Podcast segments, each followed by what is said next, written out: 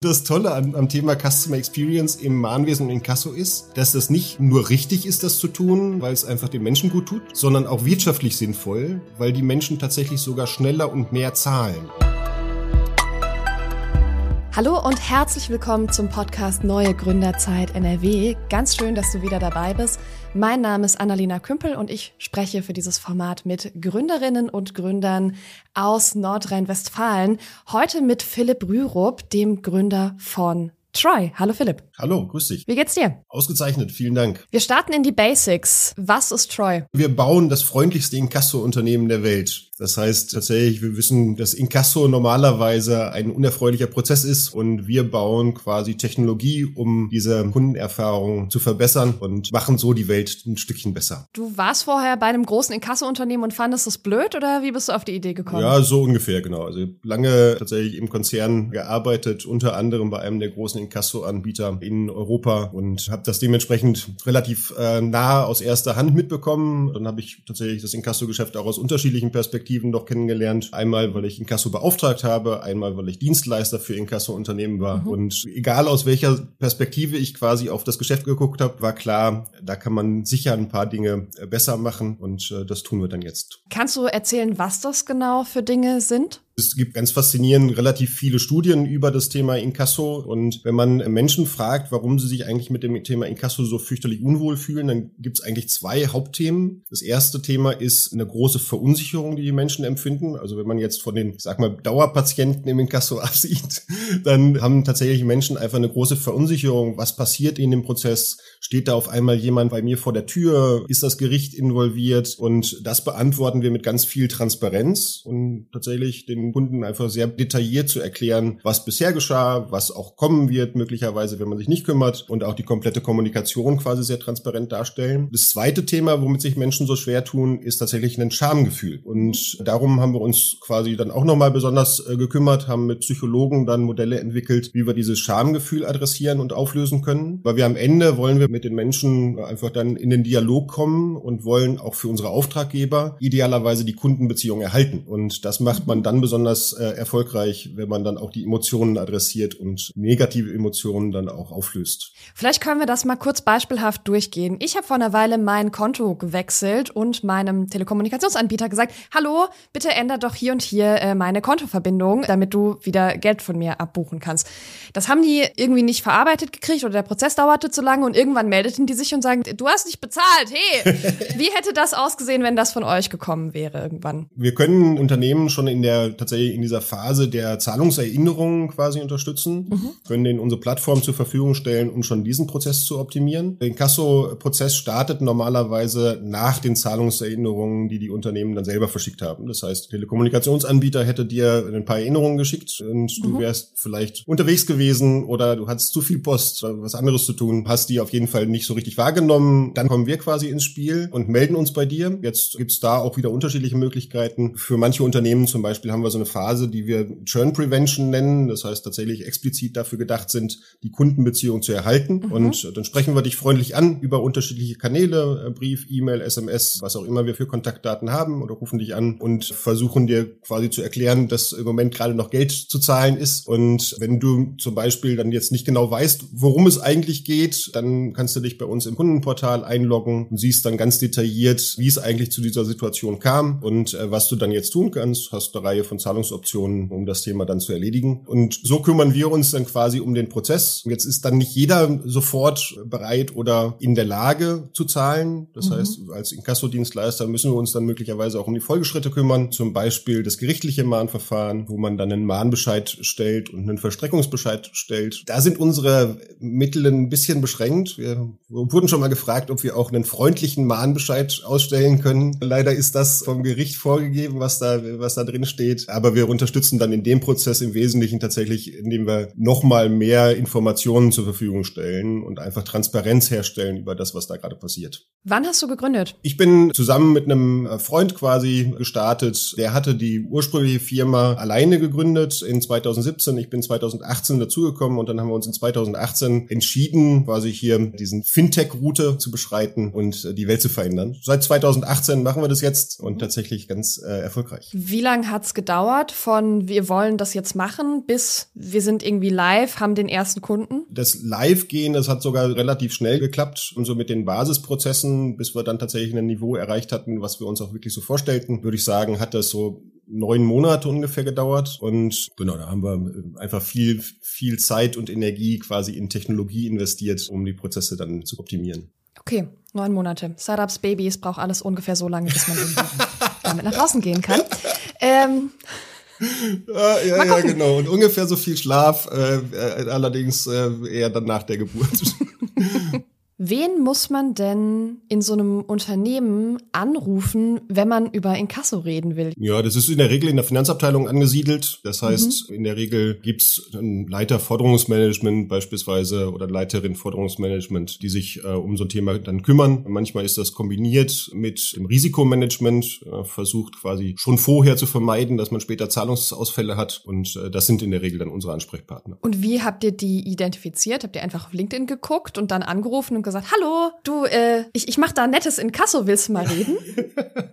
ja, also zum Teil war das sicher so. Zum anderen Teil war es sowohl bei meinem Mitgründer als auch bei mir so, dass wir ja eine relativ lange Karriere auch schon vorher hatten. Das heißt, wir hatten ein bestehendes Netzwerk auch in diesem Segment und dementsprechend konnten wir da äh, einfach die Kontakte anrufen und kontaktieren, die wir schon in der Vergangenheit aufgebaut hatten. Aber klar, also Cold Calling sozusagen gehört auch dazu und dann über LinkedIn zum Beispiel dann Menschen anzusprechen, oder auf irgendwelchen Veranstaltungen mhm. zu treffen. Das ist so ein wesentlicher Teil. Lass uns mal ein bisschen in Geschäftsmodell und Markt schauen. Ihr habt ja tendenziell mit Menschen zu tun, die jetzt zumindest nicht im ersten Anlauf ihre Rechnungen bezahlen. Wie genau verdient ihr Geld? Tatsächlich ist Inkasso als Rechtsdienstleistung in Deutschland reguliert und dann gibt auch der Gesetzgeber vor, wie wir Gebühren erheben dürfen. Das heißt, ein Inkasso-Dienstleister berechnet eine Gebühr zusätzlich zur Forderung. Das ist so ähnlich wie zum Beispiel Anwaltskosten, wenn du dich mit jemandem streitest, vor Gericht gehst und wenn du verlierst, musst du die Anwaltskosten der Gegenpartei zahlen. So ähnlich ist das auch dann beim Inkasso. Wenn du verursachst sozusagen, dass ein Inkasso-Dienstleister erforderlich ist, dann äh, verpflichtet dich der Gesetzgeber dann auch diese Gebühren zu zahlen zahlen. Bedeutet für uns natürlich auch, dass wir äh, nur dann Geld verdienen, wenn du auch zahlst. Insofern haben wir mhm. da schon auch eine gewisse Motivation, mit dir Lösungen zu finden. Das ist so das klassische Inkasso-Modell in den Ländern, in der Dachregion beispielsweise oder Benelux, in der, in denen wir unterwegs sind. Es gibt ein anderes Modell in anderen Ländern, wo ein Inkasso-Dienstleister einen Teil der Forderungen behält, die sie eintreiben. Mhm. Dann haben wir zusätzlich aber noch andere Modelle, bei so einer Churn Prevention zum Beispiel, also den Kundenerhalt. Dann kriegen wir eine Erfolgsprämie von unserem Auftraggeber, wenn wir den Kunden erhalten haben. Und wir stellen ja auch unsere Plattform zum Beispiel als Software zur Verfügung. Und da haben wir ganz klassische SaaS-Lizenzgebühren, die wir dann unserem Auftraggeber in Rechnung stellen. Die Plattform ist der Ort, wo ich als, als Kundin, die in Zahlungsverzug geraten ist, drauf gucken kann und kriegt die ganzen Informationen. Die Plattform ist diejenige, die quasi das menschliche Interface sozusagen für alle Beteiligten ist. Das ist einmal für dich als Kundin. Wir haben dann ein Interface zum Beispiel für unsere Case Manager, also die Agents quasi, die an dem Case arbeiten. Dann haben wir noch ein Interface zum Beispiel für unsere Auftraggeber, denen wir sehr genau zeigen, mhm. was da eigentlich mit dem Fall passiert, welche Kommunikation abläuft beispielsweise. Kann man euch auch ohne Plattform beauftragen oder immer nur mit Plattform? Die Plattform ist das Herzstück unserer Dienstleistung. Das heißt, die kommt immer zum Einsatz. Man muss die Plattform nicht in jedem Fall selber lizenzieren, sondern wir nutzen die quasi dann für die Dienstleistung. Wenn man äh, aber zum Beispiel in dem Mahnwesen, wenn man das selber machen möchte, dann kann man unsere Plattform in dem Fall dann lizenzieren und auch die Kundenerfahrung im Mahnwesen dann optimieren. Ah, das habe ich bisher übersehen. Ihr habt zwei Geschäftsmodelle. Ihr seid einmal selbst ein Inkasso-Dienstleister und ihr seid ein SaaS-Anbieter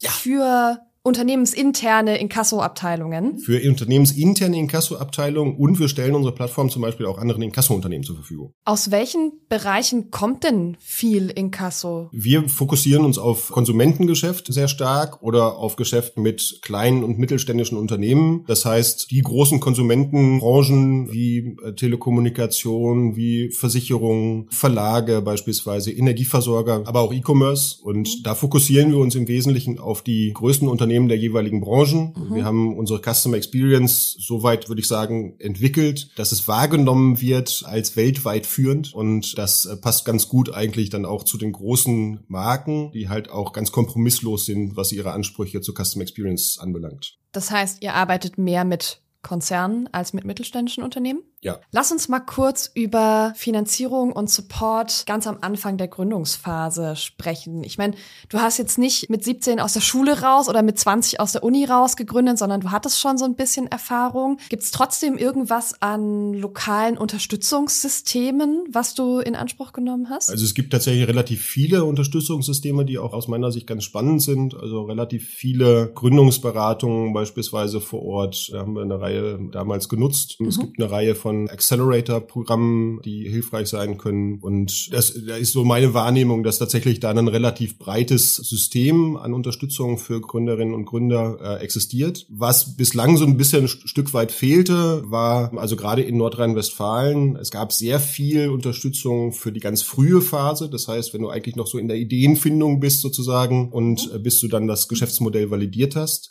Es gab relativ wenig Unterstützung für die spätere Phase. Das heißt, wenn du sozusagen in der Skalierung schon bist, Geschäftsmodell bewiesen, jetzt geht es dabei mhm. darum, quasi das, das, auszubauen und zu, zu wachsen. Da hat jetzt äh, tatsächlich äh, Nordrhein-Westfalen was ganz Spannendes aufgesetzt zum Programm Scale Up äh, NRW, wo man tatsächlich einfach Unternehmen genau bei diesen Herausforderungen des Wachstums auch international mhm. dann unterstützt. Da sind wir jetzt beim ersten Batch sind wir Teilnehmer und freuen uns natürlich da auch dann über diese Unterstützung. Ja, Scale Up NRW ist ein super spannendes Programm und ich glaube auch in Deutschland relativ einzigartig.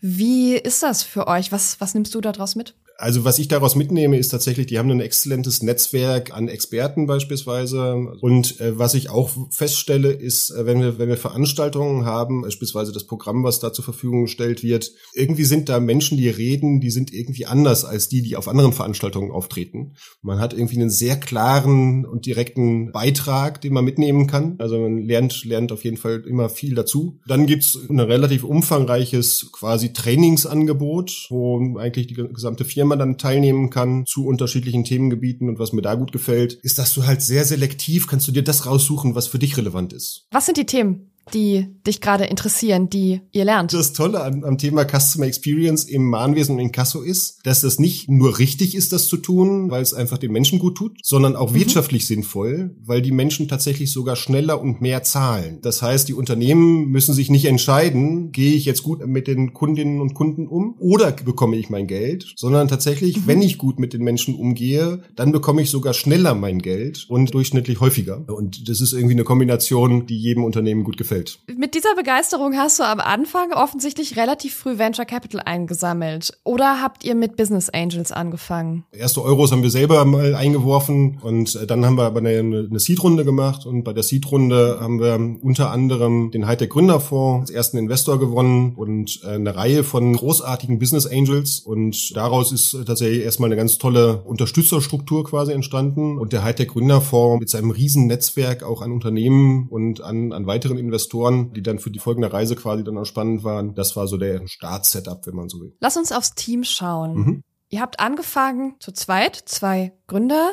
Wie groß seid ihr jetzt? Wir hatten sogar schon erste Mitarbeiter ganz in der mhm. Startphase. Inzwischen sind wir 60 Leute mhm. und wachsen relativ stark. Wir werden in diesem Jahr wahrscheinlich unseren Umsatz verdreifachen und das führt natürlich auch dazu, dass du relativ viele neue Menschen dann an Bord holen kannst und mhm. wir diese Menschen dann für die Troy Family quasi gewinnen können. Und wenn wir einen Blick in die Glaskugel wagen, wo soll Troy hin? Also was ganz spannend ist, ist eigentlich, ich habe immer den Eindruck, jede Ecke, um die wir biegen, dahinter ergibt sich irgendwie eine völlig neue Welt Welt an zusätzlichen Potenzialen. Und wenn du wahrgenommen wirst als die Firma, die weltweit die beste Customer Experience in diesem Segment anbietet, dann muss eigentlich daraus zwangsläufig Welteroberungsplan folgen. Insofern ist eigentlich unser Ziel, wir wollen den Marken, quasi den Konsumentenmarken mit den höchsten Customer Experience Ansprüchen, denen wollen wir idealerweise irgendwann weltweit in Kasso anbieten mhm. und für die einfach zum präferierten Partner werden. Aber noch ein bisschen was zu tun. Wenn jetzt jemand zu dir kommt und sagt, du Philipp, ich, ich will gern was gründen und vielleicht, vielleicht ist es irgendwie ein Fintech, aber was anderes reguliertes, hast du einen Tipp für mich? Was gibst du denn mit? Worauf man sich einstellen muss, ist, dass das Gründen manisch-depressiv ist. Also du hast Phasen, die großartig sind, wo du wirklich total euphorisch bist, weil alles super läuft. Und du hast aber auch Phasen, wo wirklich nichts zu klappen scheint. Und das heißt, du musst tatsächlich eine gewisse Frustrationstoleranz mitbringen. Darauf musst du dich einstellen. Das muss man sehr klar wollen. Und man muss sich ja auch sozusagen privat im äh, eigenen Umfeld abklären, dass man viel Zeit investieren wird. Und das muss irgendwie vernünftig funktionieren. Und ansonsten kann ich nur sagen, also man muss unbedingt das machen, was man gerne macht. Man sollte sich nicht ein Geschäftsmodell aussuchen, bei dem man möglicherweise glaubt, man kann viel Geld verdienen, aber man hat dafür keine Leidenschaft. Mhm. Früher oder später holt einen das ein. Und der letzte wäre, sei dir sehr bewusst, welche Talente du hast und bring die zum Einsatz. Und dort, wo du deine Talente aber nicht hast, hol dir auch Unterstützung. Philipp, ich danke dir, dass du da warst. Danke sehr. Hat mir sehr viel Spaß gemacht. Damit sind wir am Ende der heutigen Folge von Neue Gründerzeit NRW. Schön, dass du bis jetzt dran geblieben bist und zugehört hast. Hör super, super gerne auch in unsere anderen Interviews rein. Geh einfach auf dem Podcatcher deiner Wahl auf Neue Gründerzeit Nordrhein-Westfalen. Da findest du alles, was wir je aufgenommen haben. Ganz viel Spaß dabei und wir hören uns in der nächsten Folge. Bis dann.